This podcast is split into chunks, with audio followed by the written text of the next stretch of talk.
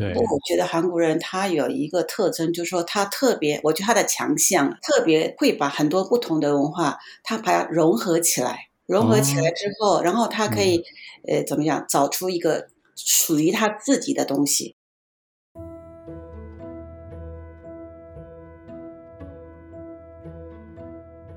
欢迎大家回来，法师不设限的法师五十三餐。相信台湾疫情已经经过一个多月，许多听众朋友啊，这段时间已经看了很多的剧，那特别是韩剧。像我自己，就是这段时间之前的节目有提到那个，我有看《我是遗物整理师》。那其实台湾这十几年来，韩国文化哦非常的热门。那许多年轻人呢，包括我自己也一样啦，就是之前还没出家前就看蛮多的韩。国的戏剧啊，哦，韩国的流行文化，听韩语歌曲。继上一次访问日本的讲者，这一次我们特别把镜头拉到韩国。今天非常荣幸的，我们邀请到弘毅大学的陈明华教授来到我们节目。교수님 안녕하세요。哦，안녕하세요。是，会不会觉得我前面这一段有一点不太像是我们平常聊天的样子？啊，法师的韩文也说得不错。谢谢老师的肯定。其实我学韩文没有很久哈，我学日文时间比较长。 那不过后来我发现，那个韩文跟日文其实懂得一个学另外一个好像会比较快一点。呃，对，基本来说韩国人学日文也比较快一点。然后我知道这两个国家的人民 平常好像民间呐、啊，好像彼此学互相的语言蛮多的。哦、可是，可是在国际政治上面，好像就感觉两个国家有很多的问题哈。关于这一点呢，可能之后有机会来。再请教老师，我想今天还是先跟大家哈，包括我自己也是非常对老师非常的有兴趣。主要是我就是在佛教杂志里面有看到老师写这个韩国佛寺之美的专栏，因为我自己也对佛教艺术蛮有兴趣的，所以也在网络上之前有看到蛮多佛教艺术的文章。那特别如果要找韩国这一块嘞，就是我会发现在台湾非常的少，或者是说。整个华语圈里面，我们对韩国好像不是那么样的了解。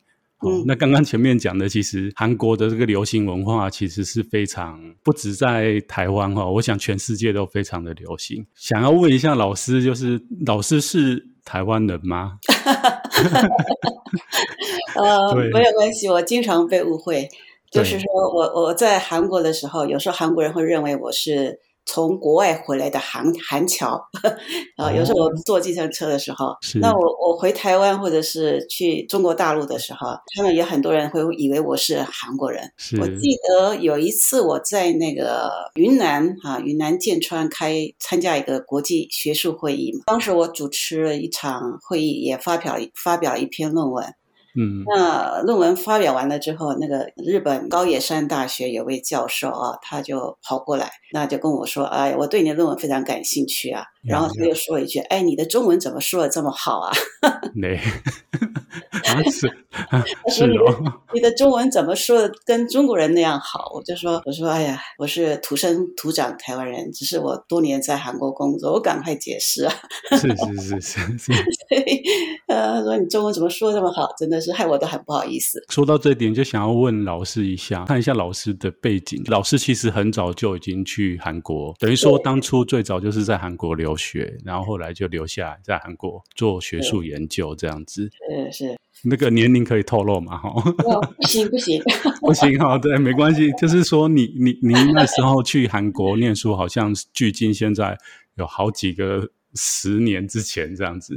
然后那个时代，对，想问一下老师，就是说，因为据我所知，我找了一些资料，就是说，现在其实这一二十年来，其实蛮多台湾。优秀的年轻人也会把出国目标开始放到韩国去。那我在想说，您那个时代去韩国，你怎么会选韩国？哦，是有什么因缘吗？啊、呃，可以这样说了，因为啊、呃，其实我来韩国的年代是一九八零年。哇，是一九八零年，哎，对、嗯，我们那个时代就说，呃，想出国，大部分都会选择到，就是家境家境稍微不错，都会到美国或是欧洲啊。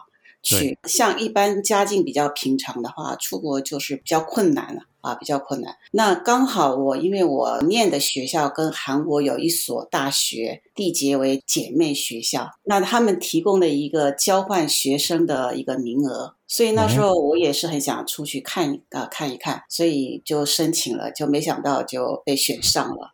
就所以后来，哎，对对，就学校就保送我到韩国来进修。一九八零年啊，其实，在韩国来来说是一个非常特别的一年，因为一九八零年五月的时候，刚好发生那个光州民主运动、光州事件啊。是五月的时候发生，所以发生以后啊，就是有一段时间学校是大学是关闭的。嗯，那其实那个时候我已经。学校那时候已经给我就是说通知我可以来韩国，可是因为光州事件啊，那学校后来又说不要来了，因为学校现在都关闭了，所以所以我就等等等等到超八月的时候，他们大概那时候后来又来了，又来通说啊，你现在可以来了这样子。所以当时我要去的时候，其实家里是非常反对的，因为 他们觉得好像那个 有点危险，乱搞啊，随时会有战争。哦，呀，那时候其实韩国给人的感觉是非常怎么讲，整个这个呃不是强，就动荡不安，哎，整个那个哎，那时候光州事件嘛啊，这是当时我们在台湾，因为现当时的这个呃资讯好像没有那么哎，对对对，所以内部的一个情况大家也不了解，总觉得韩国的这个情况不是很稳定。那如果去了发生战争怎么办？或者有什么动乱怎么办？这样啊？对对哎，所以其实几乎是很多人都反对我那时候我到韩国去的，这样。呀，那老师你最后还是？对，我就 是八月的时候就到了到了韩国，哎，对啊，对，那时候八月就到韩国，哎，其实那么多人反对你还你还是没有担心的，就是对，对，那时候其实大概也没想那么多。也没想那么多，因为我想，如果现在资讯那么发达，我可以了解那么多状况的话，我大概可能还会畏缩一下。但是因为那时候，对，那时候其实那种就是资讯不是那么发达的一个时代，所以等于说大概知道有这么样一个世界，但是觉得说啊，就是想要出去呃看一看外面的世界。所以就反正就有点就是义无反顾就出来了，就就就来到了韩国了。国那老师，你那时候去韩国是研究所吗？还是大学？哦，不是不是，我因为我在台湾念的是教育。所以我，我我我念的是女师专，当时是女师专啊。那所以，我等于是到了韩国以后，我插班，插班念大学。插班念大学啊？对，了解 专科。对，好好好好好。所以我到了这个大这个大学念大学的时候，我念的是美术教育学系。因为我在台湾，我在台湾念的是教育，不过我们那时候我们学校，因为我们是五年制的嘛，所以到四年级的时候我们有分组，所以那时候我选的是美劳组，就是跟美学有关的教育。对对，我 对美术都有点兴趣，所以我选了美劳组。所以后来我进了这个韩国这个大学以后，我就呃就进了他们的那个美术教育学系，这样。是，那老师你去去那边之前。懂韩文吗？还是你就哦，我真的不懂哎，你真的不懂就去了哇？呃，不是不懂，就是我的水平非常低的。呃，因为那时候我们出国要通过教育部的一个韩语考试，所以那时候我去之前，我利用我我那时候就跑去那个正大韩语系去旁听啊，我去那个韩语系去旁听了课，那就勉强考过了，勉强考过了这个教育部的。呃，这个那时候的考试，考试，哎，对对对，但是我的那时候的韩语水平是很低的。对啊，我知道，因为我也曾经去过日本一小段时间啊。然后我去的时候，我发现我去上语言学校，我们班上有很多人，大陆的、东南亚的。那个大陆同学啊，就是那时候日日语检定 N1 都考过了哦，然后跟我们一样从初级开始上，就他听也听不懂，然后讲也嗯 不会讲。对，还是要到现场去磨练。是，对啊。那老师，你你一开始去那边会不会很不习惯？我所谓不习惯是说你是台湾人嘛，然后我们台湾就是一个不能说热带亚热带，在学术上面哦要严谨一点跟老师对谈。我们的天气是比较湿跟的。那韩国其实我们知道，它冬天是其实会蛮冷的，还有下雪。那你去到那边有没有不适应，还是你觉得很开心？因为我们南方人从来没看过下雪，都有吧？我想，就是气候刚开始当然就是要经过一段适应吧，因为台湾基本上没有什么这个季节不是很分明嘛。是。然后它以前我在念书的时候是四季分明，嗯啊哦，夏天就夏天，冬天就冬天啊，春天就春天，秋天就秋天。呃，现在不一样吗？现在。现在哎，对对，现在呃季节也有点混乱，季节也开始有点混乱。哦、不过第一年冬天的时候是觉得蛮冷的，因为没有过过那么寒冷的冬天这样子。哎，对，是，对，因为刚去嘛，身体可能都还不习惯那那边的气候跟环境。那老师，你后来在那边大学毕业，就等于说接着继继续进修念研究所。啊、那我看的你的资料啊，哈、嗯，你其实在那边那时候是直接研究佛教艺术。吗？还是也不算是？哦，没有没有。其实我我读的东西还蛮杂的，对，蛮杂的。呃，就是我就在同样的学校就进了这个研究所，呃，研究所念的是韩国的传统的水墨画，哦、所以，嗯、哎，所以其实那时候还没有跟佛教艺术，还没有到那个佛教艺术 呃这个领域里面。我念博士是后面很后面的事情了，就是我硕士毕业到我念博，这中间有一段很长时间。对，那那段时间就是一样，都是在学术界教书就对了。呃，那时候在工作啦，然后再加上有一些就是人生人生的一些呃需要这个去面对的一些问题啦 等等的，哦、所以中间拖了一个蛮长的时间，后来才去才去念那个跟佛教有关，对佛教嗯，呃其实我在念这个呃博士之前，我也又念了一个第二个硕士，因为主要是因为我工作关系，我后来又去念了个文学啊文学的硕士。哦，文学，对，所以说到后来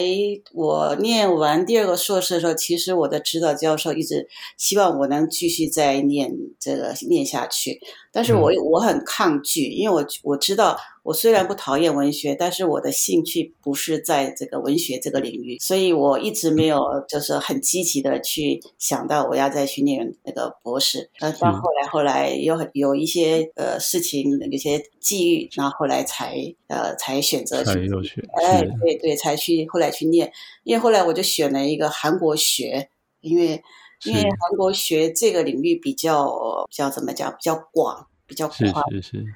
刚好跟我这个前面的不学无术可以做一个 结合，这样子。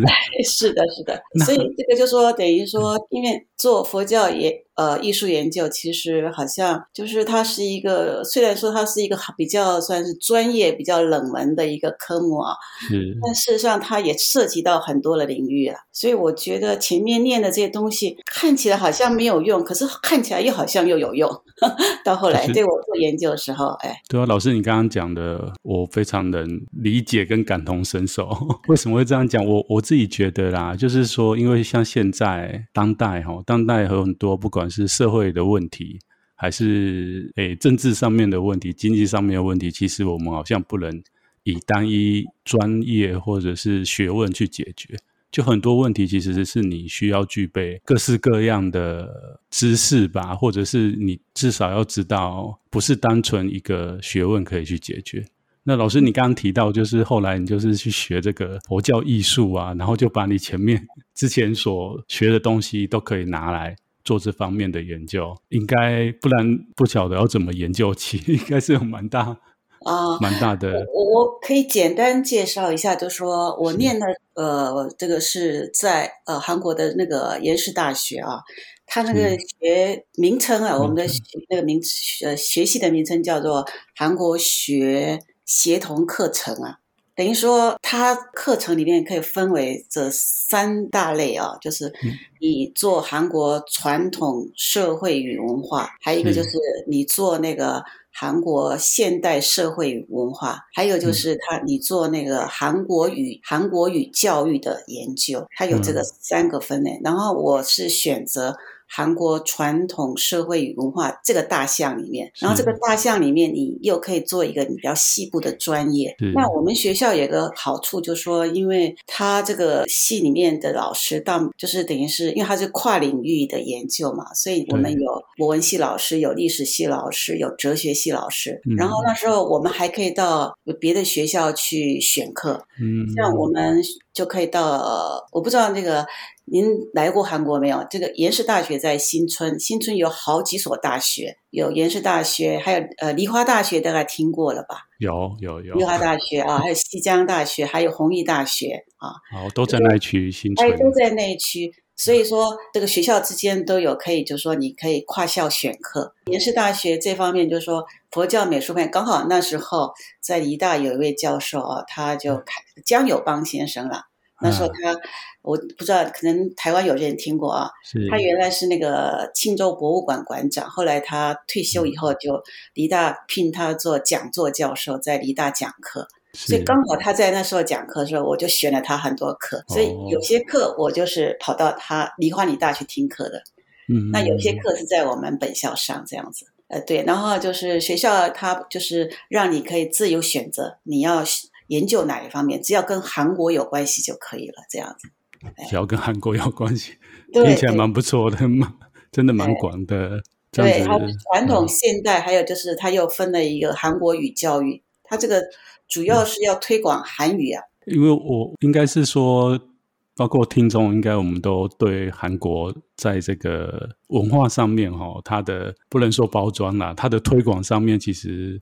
印象深刻，就是我我刚刚讲的，其实年轻朋友，包括我哦，就是对他们的这个流行文化都很熟悉。嗯、我就在想说，哎，其实韩国真的蛮厉害的，就是他们在文化上面的。不管是推广啊，还是说像老师你们就是研究嘛，哈，其实要推广之前一定要有很深的研究或者是资源，才有办法让他们去一直有新的创新出来。所以这个老师你那时候在那边学，应该是蛮扎实，或者是说韩国在这个文化社会上面的研究，应该是有一定的学术能力嘛，可以这样说吗？有方法出来，就是韩有有建构一个学术系统出来。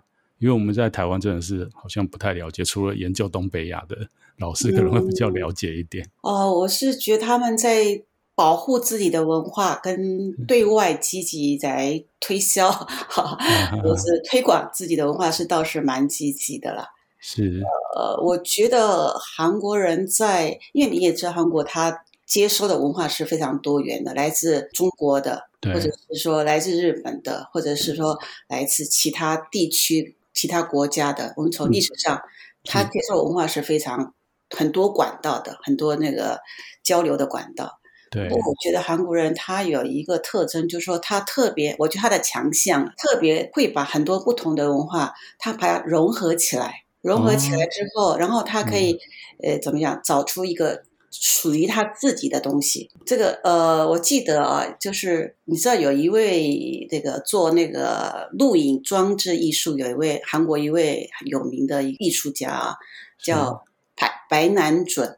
好像有。看过这个名字是在现代的那录像录影艺术非常算是在世界级算是很有名的艺术家。他说过一句话他说他说他的艺术创作理念啊就是他看到你知道韩国有一道菜叫做拌饭他们韩国叫皮饼吧皮饼吧拌饭哦皮饼吧 啊皮饼吧它就是一碗饭里面它上面放了很多各式各样的那个就是配料。材料是，对，里面有什么有蛋丝啊，有蔬菜啦、啊，嗯、有蛋啊，嗯、还有有时候有人会放肉啦，或者其他的。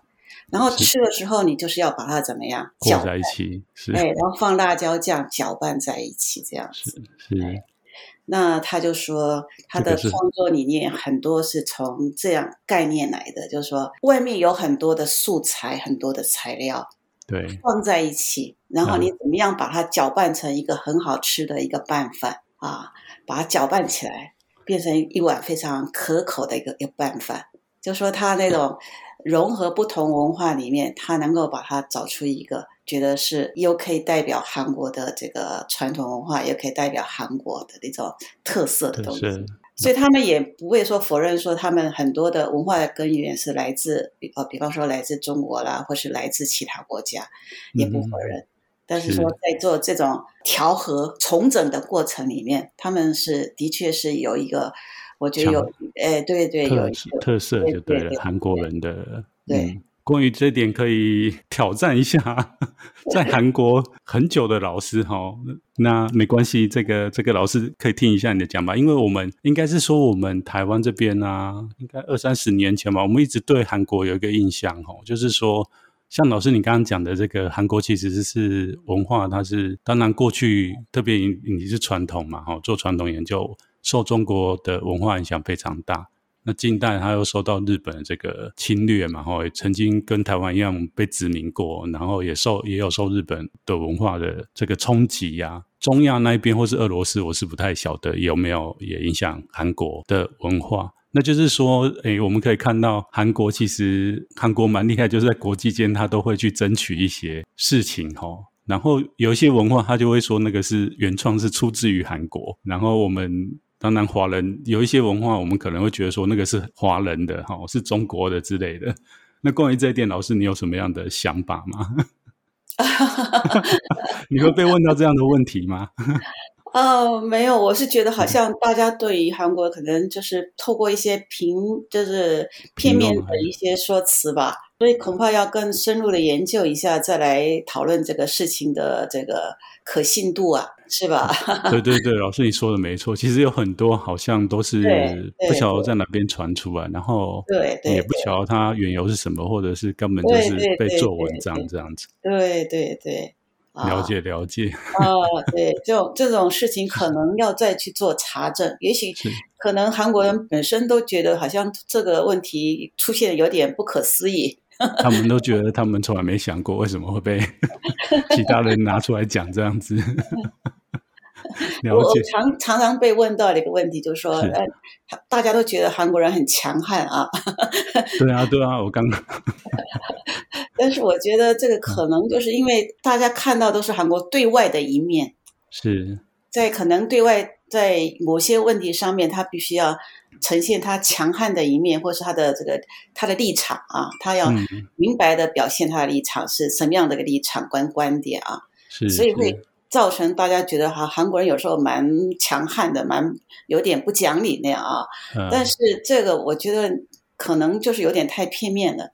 嗯、有时候其实我们要了解一个国家的文化特质，不应该就是从某些片面的事件啊或什么来做一个评断，是，而是应该就是说真的要你要比较从各种角度比较深入的去去观察，这比较重要。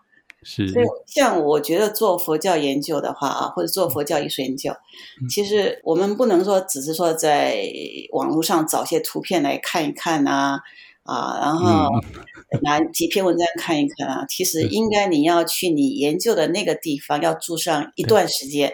啊我不敢讲说像我住了在这里、嗯、韩国就住了大半辈子，但是我是觉得说，起码你要去感受一下。在那个时空里面，你的那边的人他们是怎么样生活？嗯，他们怎么想？怎么在他们的想一些呃生活习惯啊，他们的一些价值观，他们是怎么想的？是那这些东西都不能够透过一些什么讯息你可以获得的，你是要当地直接在现场里面，你才可以感受到的，这个才能够作为一个研究的一个，我觉得一个很重要的一个基础啊。聊到这边，可以问你一下，因为你后来就是研究那个佛教艺术嘛，所以你当时就是有去寺院住一段时间哦。哦，可以这样说，应该是这样说，就是我一九八零年来，我第一个冬天就是寒假的时候，我就到了那个。所呃所谓的，我就去拜访那个寺院，但是当时我拜访寺院的动机不是要做研究，因为那时候我来韩国之前，我看了那时候香港的那个胡金铨导演他拍的影片啊，很多是在韩国取景的，所以觉得特别向往那个韩国的这个寺院的景色啊，所以那时候一放假就跟着就往山里跑，就往那个寺院跑，是，对。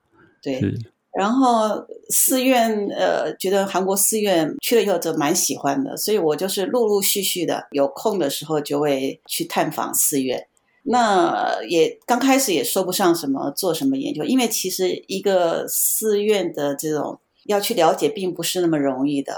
我也是到了后来，后来才稍微到了寺院，才稍微看得懂一些东西啊。其实 刚开始也是不太懂，也看不懂，也没有那方面的知识或者是理解，是慢慢慢慢的、慢慢的，真的是随着我的这个生活的经验慢慢累积下来的。嗯，那寺院住跟不住，呃，这个好像不是一个重要的一个元素。嗯、哎，对对对，因为韩国寺院是可以住了，那也可以，因为像我，我跟某些寺院的呃师傅比较熟的话，也可以跟他住，跟他说要住哪里。哎，对对，呃，我的经验里面有好几个。情况就是，我曾经在寺院里面住了一些日子，或者说以前有一个认识的法师，他因为知道要是我正在画一些东西，他就留了一个房间给我，嗯、那就是我有空的时候，我就可以去那边画画或做什么的这样子的啊、呃。所以寺院那长跑是不一定是以寺院为家了，应该这样解释。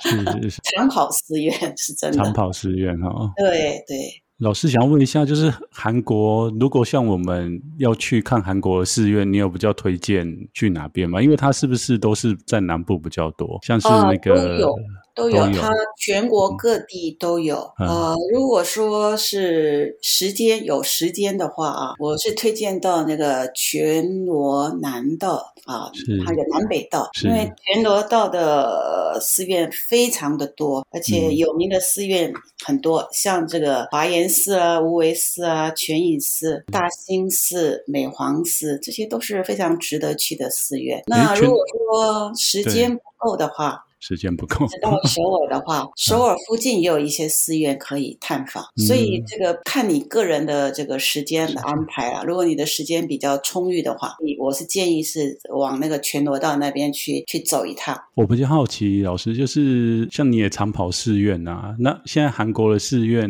会去参访的人，除了比较大的寺院，或许有一些观光客，平常应该还是以韩国自己韩国人会去的比较多吧？现在外国。人会特别去参访韩国的寺庙吗？呃 呃，有有呃。嗯在那个 COVID-19 就是爆发以前啊，有相当多的那个游客啊，外国游客到那个韩国寺院去。寺院这个地方啊，其实因为很多韩国的寺院都在山里面，然后也有很不少的寺院也都在国家公园里面。嗯嗯。所以呢，一方面韩国人很喜欢就是接近大自然，喜欢去爬山。爬山的路线里面有时候会就是这个佛寺就会在那个登山的路线上面，所以等于说一些登山。客啊，他爬山会经过这个佛寺，他那当然不管他是不是佛教徒，他都会进去看一下。呃，再来就是说佛寺，因为不一定是说去的人就跟宗教信仰有关，因为他很多韩国历史比较悠久，佛都是等于是他有他的历史背景啊。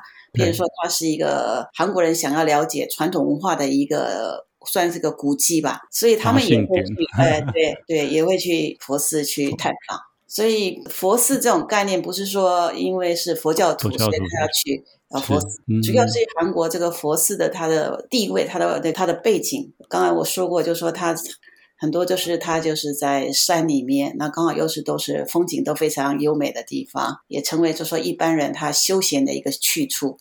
然后一方面就是说它有历史背景，然后呃，我可以提供一些韩国人他了解自己的传统文化的一古迹，所以很一些韩国人他也会去看一下这样。老师，我比较好奇，想问你一下，就是在你走访那么多韩国寺院里面，有没有哪一个寺院是你印象深刻？嗯、然后为什么印象深刻？我我走访的寺院啊，你猜猜大概有多少个寺院？好问题，全韩国。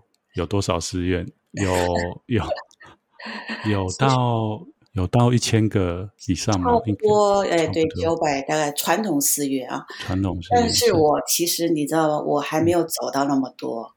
是哦，当然啊，有很多小间的老师你，你对啊对对对，就像我们在台湾，我们也走不完台湾的公庙。是是，对，我自己大概估计，我大概大概是一百五十个左右，大概，所以其实还有很多地方，其实哎对，但是我我想啊，大概走过一百五十个也很多了，应该很多了吧？就应该是说大的寺院，你应该基本上有历史的。应该你都呃没有，就是大大小小，然后有些我说是一百五十，大概一百五十个寺院，但但是有些寺院是去过好多次的，也有。嗯，就说因为有时候有需要啊，不止去一次啊，有时候要看个东西啊，又得跑一趟这样子，所以有些寺院有时候去了五六七次的也有。您刚刚说我印象比较深刻的，我我有几个比较喜欢的佛寺了啊，是我个人比较喜欢的啊，像这个在全罗南道的这个美皇寺啊，我蛮喜欢的，哎，对，或者是云住寺，我也蛮喜欢的。都没听过，果然我们对韩国佛教很不熟。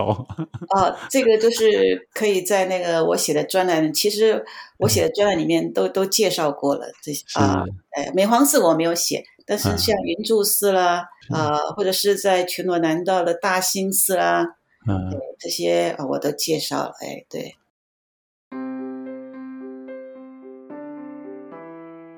老师，不好意思哦，我这边顺便问你一下，因为我稍微找一下资料，就是说韩国的历史啊，从早期我们就不要讲，从三国时代，哦，高句丽、百济跟新罗嘛，后来高丽时代，然后到应应该是我们比较对对对朝鲜时代哈，特别是李朝时代，我们也叫啊，对对李氏朝鲜，对对对，就是在那个李李氏朝鲜时代啊。我看资料，他写说，因为好像是朝鲜时代，是不是对佛教的控制也好，或者是政策上面是比较紧缩的？是的，是的，对，所以有很多寺院其实那时候都被迫要关闭，或者是就没有了这样子。是的，是的，哎，那我看，哎，对，资料是说，曾经最惨的状况是只剩八十八所寺院呢，这个资料准吗？嗯 对，就是适中的时候，这个情况在初期的时候就出现了，啊、就是因为哎，对对，朝臣一建国的时候、嗯，因为主要是因为高丽时代佛教太兴盛了，所以他们这个就看，啊、因为当时朝鲜时时代建国的这个。背景，对，它是有一一个集团啊，这个集团就是崇尚那个心理学的一个士大夫集团，我们叫新晋大夫集团啊，嗯，他们掌握的这个等于是说朝廷的一个呃权力啊，就是治国的权力了啊。虽然当时当然还有那个国王在啊，所以一开始他就是对佛教相当不友善，嗯，所以那时候对佛教就是采取一种打压的政策就对了。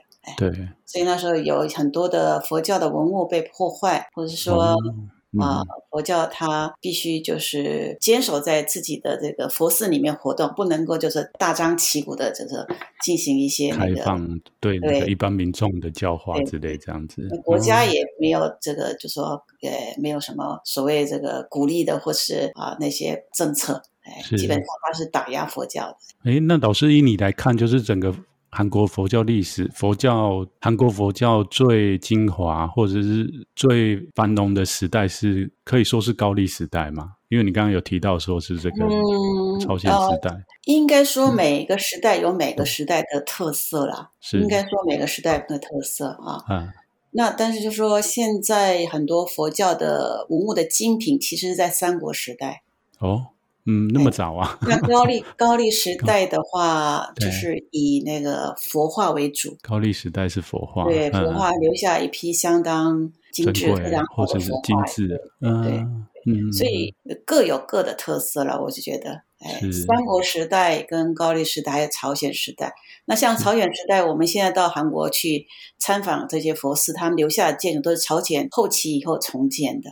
所以你现在看到的古迹是朝鲜后期以后重建的这个建筑，所以其实都各有各的特色了。哎，老师这样讲起来，那韩国现在的寺院没有更早之前留下来的？有高丽时代的建筑有，但不多。哎，对，啊、高丽时代留下来的那个木构建筑呢，现在还有，哎，不多，哦、不多。哎。嗯可以看到那个关系，因为韩国这个它历史有很多的战乱啊，对，嗯啊，特别是在那个人城倭乱的时候啊，这个很多寺庙都被烧掉，哎，对。嗯，对，所以所以现在我们去韩国看到的佛这个佛寺的那个建筑，都是大概就是在朝鲜那个后期以后重建的，人城倭乱之后重建的。嗯。所以如果要研究，因为我们可以知道佛教的研究，除了那个像老师你是做艺术的嘛，然后对于僧众来讲的。我我代表深重发言啊，深重来讲，我们很多都是做义理上面的研究，所以像像老师你刚刚讲这个三国时代的佛教也是很精华的哈。那三国时代应该这个实体物质的东西应该是很少留下来。嗯、我的意思是像那个寺院建筑或者是画，哦、对寺院建筑，但是啊，佛像佛像对、嗯、佛像有像诶一些佛像，还有一些雕刻啊，就是雕在那个石壁上面的、嗯、岩石上面的。啊，一些雕刻，它也都有，哎，对，是是，就是最最具代表例子就是庆州。如果要看那个三国时代的佛教文化，就要到那个庆州去。庆州呃，比喻就是像有点像日本的奈良那样子，等于算是韩国的古都吧，千年古都。哎，为什么这一边会留下比较多的这些文化财？是因为它战乱比较少波及到这边？嗯，倒不是，因为它那个庆州是那个。这三国时候有一个国家叫新罗嘛，对，它是新罗的王都啊。可是新罗很久呢，新罗，新罗到什么时候？哦、到八世纪就没了，好像。对对对啊，哦，那后来几千年，它还是一样，一直都有这个文化在这里哈、哦。有一些比较 具代表性的，大概像佛国寺啦、石窟庵呐、啊，嗯、就是考据的年代都是大概就是呃比较。八世纪或是九世纪的时候建的嘛，哈，有一些东西，但就是说，当然后面有经过一些修建，哎，对对对，但它它最早最早啊，最早建立的那个年代啊，是。是很早的这样。老师，我比较好奇，我想问你，当你看到这些已经在历史上流传了千年、哈几百年、数百年的这些佛像啊，或佛教艺术，你会不会，你有过那种？曾经以前曾经看过这些像的这一种，在宗教上面讲说得加吧，就是那种即视感，或者是哎，我以前好像曾经来过这里，有这样子的经验吗？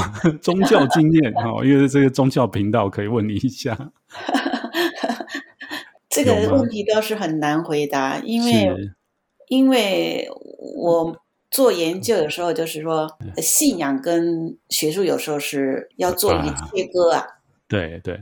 要做切割啊，嗯嗯，就是说信仰跟学术是两两回事，这样子。是。对，那就说我比方说，我到一个地方去，我我做一个填调，嗯，那我一投入一进去的，我一定是想说，我今天要做做做什么事情，嗯嗯，所以我是以学术在先，是，然后等到我把所有的事情都做完了以后，恢复到平常人的状态，哎，那时候那时候我就稍微放松一点。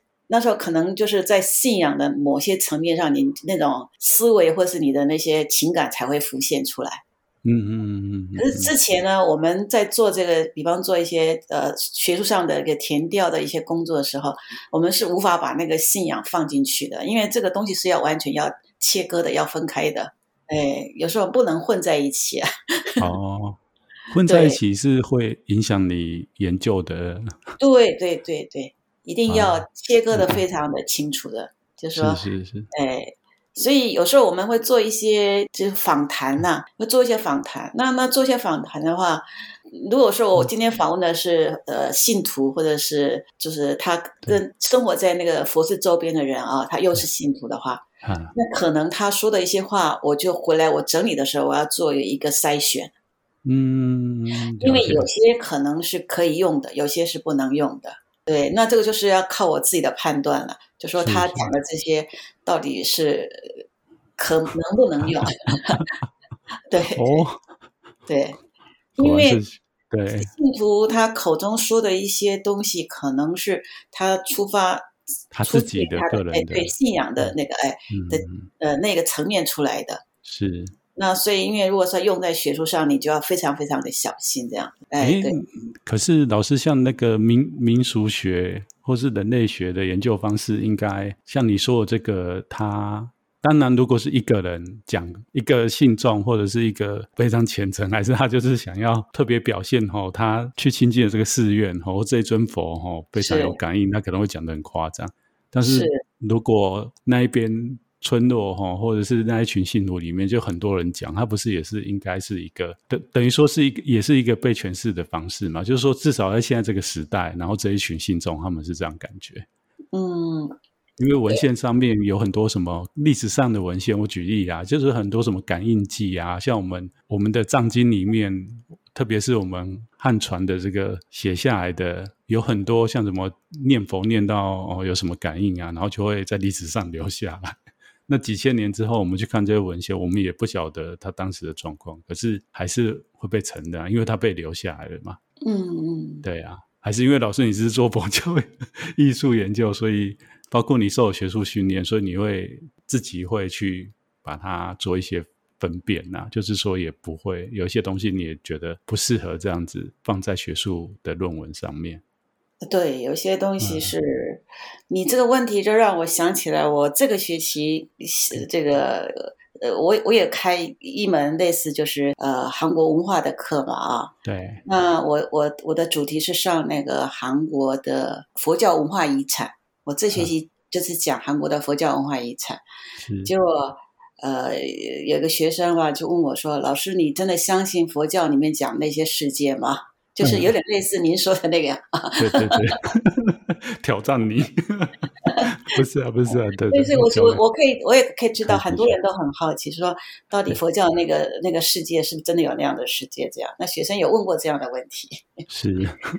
对对。那那那你怎么回答他？嗯，你自己去体验。哦，法师是很好奇是吧？对啊，对。那我我再说一个一个有意思的事，有时候我我我在演讲完以后啊，有一些听众啊，就是一般的听众啊，嗯，他会过来问我说：“老师，那老师，我想请你，请问你一个问题啊，嗯、我应该是要去拜哪一尊佛呀？” 嗯，哦，所以我就跟他说。这个问题，我觉得你问我比去问法师更合适啊。嗯，对对对对对，请把他推荐给我们。他问我说：“老师，你你觉得我应该拜哪一尊佛比较合适啊？我拜现在拜什么什么佛？那我不知道拜哪一尊佛比较合适。嗯”我说：“你去问法师可能会更合适一点。”是哦，蛮有趣的哦。所以老师你在做那个向社会大众去分享这些东西的时候，还有学生的时候，他们也是偶尔会跑出这样的问题。哎，是的，是的，他们会问这个问题。哦，对对，对。好，老师，关于那个韩国佛教艺术，最后我想要问你一下，就是关于韩国的佛像啊，或佛教艺术有什么不同于日本或现在中国？的特色，因为韩国可以这样说了，就是韩国佛教当时也是从中国传进去，是隋唐吗？还是在更早之前？这个我知道日本，因为日本好像最早佛教传去是经过韩国再到日本，可是后来日本的佛教就他们派了很多所谓的遣唐僧、遣隋僧到中国直接取经。那韩国的话，当然交通上面啊。交流上面一直都都是在中国旁边嘛，所以就直接直接进去。韩国我们现在可以看到的佛像，老师刚刚有跟我们介绍，从三国时代到高丽到朝鲜，其实都有不同的特色。可是如果真的比较特别的，老师觉得我们可以在韩国看到什么样，跟我们去日本或者是现在大陆可以看到的不一样。因为我印象很深，我有一次不知道看哪一部电影。还是连续剧，就他们拍到那个韩国寺院里面的佛像，然后那个佛像是微笑，然后有一点卡通造型的，然后我就有点 shock 这样子，嗯，这个是现代版的嘛？可是看起来那个寺院好像又是历史很悠久。然后后来我有看了一些资料，就是诶，就是韩国其实有有一些佛像啊，应该也是在我们隋朝或者是唐朝的时候，那那时候的佛像好像有一些都有胡子。不过，因为像中国的寺院，就像老师讲的一样，我们中国也是战乱啊，或是改朝换代，其实很多都已经没留下来了。所以，好像，特别是现在我们可以看到，也都是明清之后的寺院，所以就看不到以前我们隋唐的样样貌。那很多人就是说，如果要研究隋唐的佛教，要去日本哦，因为像那个奈良啊，或是他们关西地区有很多哦，都保持得很好。那韩国嘞？韩国有什么样的特点？老师要不要替韩国佛教讲一下话？这个问题好像说起来不太容易回答耶，不太容易回答，太大了哈、哦。是是是，对对，应该是说它有从中古世纪一直到近的，不能说近代了，一直到我们的明清时候的这个。佛教艺术都有传到韩国去吗？我觉得大家会对他陌生啊，嗯、或是不了解啊，或是说取一些片面的一些呃看法啊。其实真的是主要就是说，因为大家对韩国的佛教文化了解太少了。是，这也就是为什么我今天一直呃在努力 做这件事的原因。对对对。对，我觉得就是说，因为大家可能有一些就是说片面的一些看法，所以会觉得啊，韩国好像就是这样子，或者说、嗯、呃，就是有一些比较怎么说呢，比较不是一种比较客观的一个观察吧。是，所以我是觉得大家就是希望大家能够多接触一下啦。嗯、其实还是要靠过多接触，然后多有机会也来韩国看一下啊，嗯、然后走一趟这样。是我曾经带过台湾的朋友们来韩国做了一些田野的调查。其实来之前，他们对韩国的佛寺都觉得说好像没有什么可以看的，但是来过人都觉得说，哎呀，真的超乎他们的想象。是因为有非常专业的陈教授帮他们介绍？呃，那倒也不是，因为我我觉得他本身就是因为来的人也不是说对佛教艺术没有。一些就是说先就是说做一些功课的人，他们大部分有些人他们本身就是有一些一点点基础的，嗯，所以呢，他们来了以后，他们以他们之前对佛教的认识、对佛教文化的了解，他们马上就可以感受得到。就是我只是在旁边稍微做一个就是抛砖引玉的一个一个一个角色吧。我想对这样的情况，我觉得其实最重要还是那种。大家要多接触，对大家，我是希望大家能够多接触，多去了解。对，以后到韩国不要只是在首尔，或者是去看那个。哎，对，就是其实其实我是觉得，我不知道的，大家看韩剧是怎么样？其实看韩剧里面也可以发现很多韩国的文化在里面。如果说比较稍微呃细腻一点去观察的话，哎，其实里面有很多东西可是可以看出端倪的。嗯老师说到这个，我就想要问老师哈，因为我觉得在韩国当女生好像是很辛苦的一件事情。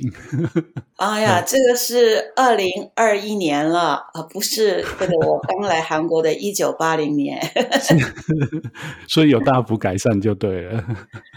韩国对女生的，嗯，我觉得对，这也是我觉得大家对韩国的另外一种误解吧。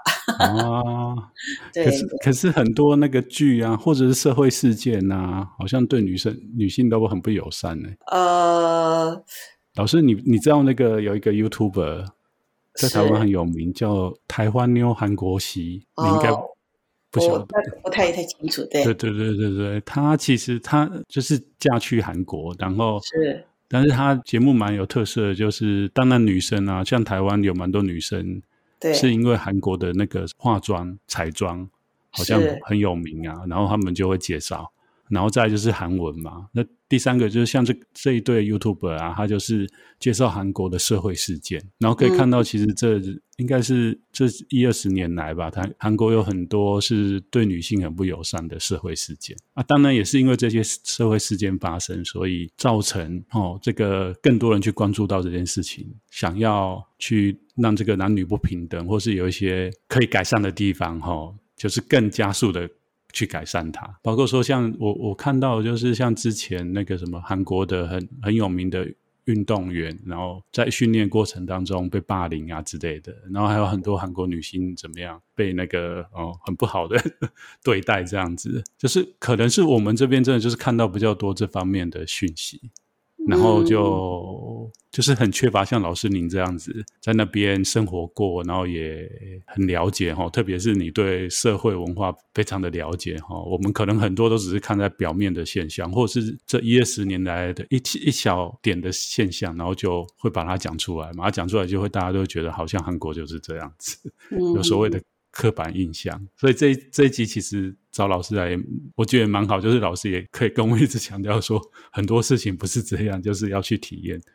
不管是佛教艺术啊，哦，韩国的佛教文化，还是韩国的这个民族社会哦的氛围，其实好像不要只是看片面的讯息。如果可以的话，就是跟老师一样。对，对，而且现在真的是有很多管道可以那个接触一个，就是说呃其他国家文化的机会很多，不像我们以前那个时候真的是比较封闭，能够接触的这个机会或和管道比较少，这样子。是是，对，的确，一九八零年的时候是，如果从你在路上来走路来看的话。他们的确是女性是，比方说，呃，那时候一对夫妻如果走在路上，那大概太太是先生是不会帮太太拿皮包的啦。那时候大概一九八零年代是不会，是，但是现在如果你坐地铁或者是在路上看的话，男生帮女生拿包包这种的情况到处会可以看得到。所以其实我觉得随着时代。的变迁，韩国对两性的一些看法啊做法，我觉得是不断在修正了。那当然社会上会有一些事件会发生，但也可能会被凸显。对，所以这个都是作为他们在两性的问题上面做一个，就是做一个改进吧。那这个问题，我想也不是只有韩国这个国家会有的，其他国家也是会发生的。是啊，对对，没错。老师非常客气，对对，那就是说，因为韩国现在也是比较少子化嘛，啊，所以其实、嗯、可以开另外一个议题，少子化。以前人重视生儿子，但是现在人少子化的情况之下，女儿儿子好像都一样疼吧？我想。哎，所以应该这种问题是随着社会整个结构的这个对两性关系意识的这种这种改变，慢慢会会走更好的，往更好的方向去走的啦。是是，应该是这样的。哎，对。最后最后，我想要请教老师关于韩国民众对佛教的认识认识，还有留下的影影响。我会这样子问，是因为我们可以看到，好像韩国的政界也好，或者是。我不知道这是又是我的片片面的认知哈，刻板印象就是好像在韩国这个基督教哦影响很大，然后传教好像也影响比较多人。那佛教当然是对于韩国来讲还是比较一个是传统，然后第二个整个从历史来看就是。也是一个很重要、主要的宗教。那可是现在的韩国年轻人也好，或者是一般民众对佛教的认知，应该没有像以前这样子那么重视了吧？就是就那个宗教人口来讲的话，对，呃，因为他们那个他们那个统计厅会做统计嘛。的确，那个佛教的人口信，就是他在那个写那个调查的时候，佛教他说他信仰佛教的啊，佛教人口的确是有逐年比较减少，然后那个基督教，基督教的这个人口有增加的趋势，嗯、啊，特别是这近年来做的人口调查里面，基督教的宗教人口超过佛教。哦。呃，是超过佛教，所以很多人到韩国来旅游的时候，其实他会发现韩国其实有很走到哪边都有大大小小的教会啊。嗯嗯嗯。可能这一方面，刚才法师说的，您说的跟佛教团体比较保守，可能在这个就是布教方面比较保守，然后比较不像基督教，它可以运用很多种比较有新的一个布教的方式去。啊，传播传教，哎，对，吸引人，吸引年轻人，所以他们可能也也自己也有些意识到，还有就是说，哎，对，佛教在就是对外对外的一个，比方说，呃，面向外国人的那种宣传，韩国的佛教文化方面也比较不积极啦，嗯，也比较不积极，就是说。啊、呃，其实要做，比方说一些呃外语的翻译啦，啊，英文也好啦，日文也好，中文也好，啊，这些方面就是宣宣扬韩国的这个佛教文化方面也比较不积极一点。这些都是他们、哦、其实他们中团可能都知道的问题了，嗯、大概都知道的问题。哎，对，嗯嗯嗯，比较就是说没像基督教是那样比较，呃。对，全方面的、全方位的，就是要传教。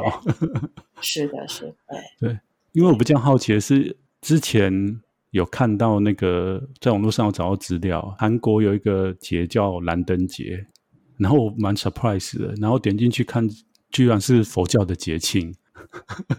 老师要跟我们介绍一下这个特殊的节节目吗？因为它是它其实就是佛诞日，对不对？